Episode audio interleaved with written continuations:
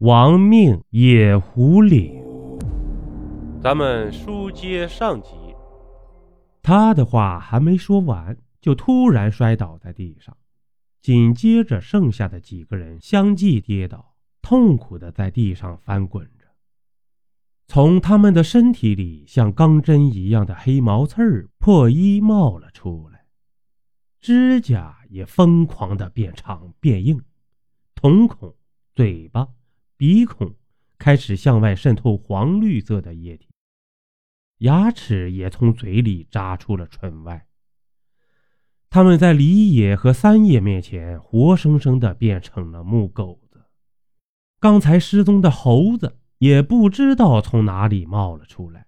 不仅是猴子，李野和三野看着不远处的地面上。不停的开始冒出那怪异丑陋的头颅，接着一个又一个木狗子从地里钻了出来，密密麻麻不下百只。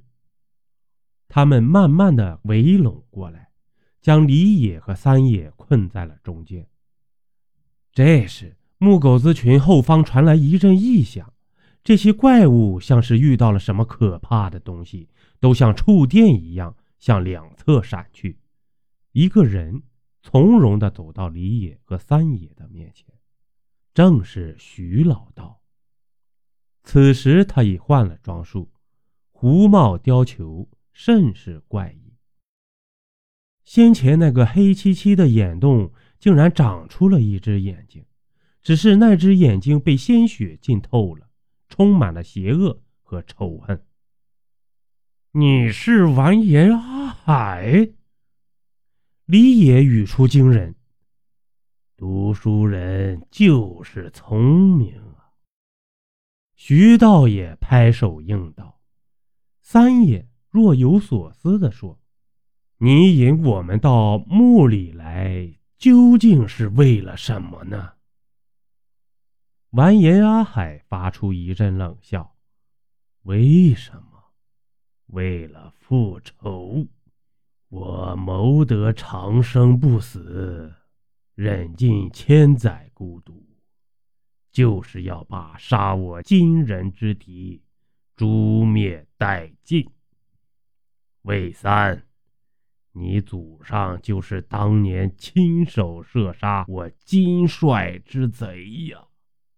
嗯，我怎能将你饶过呢？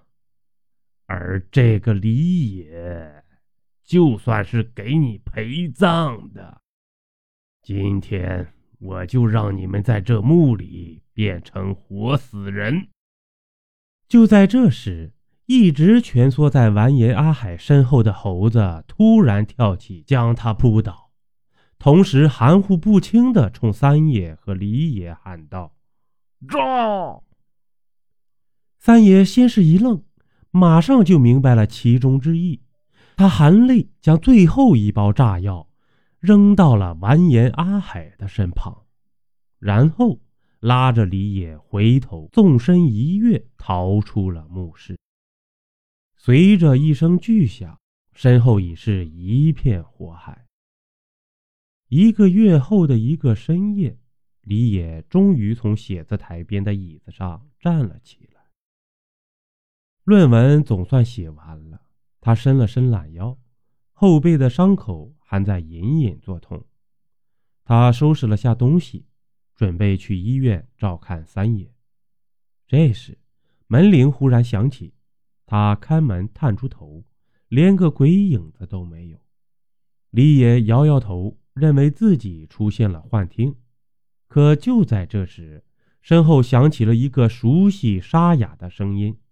老朋友，我从野狐岭来看你了。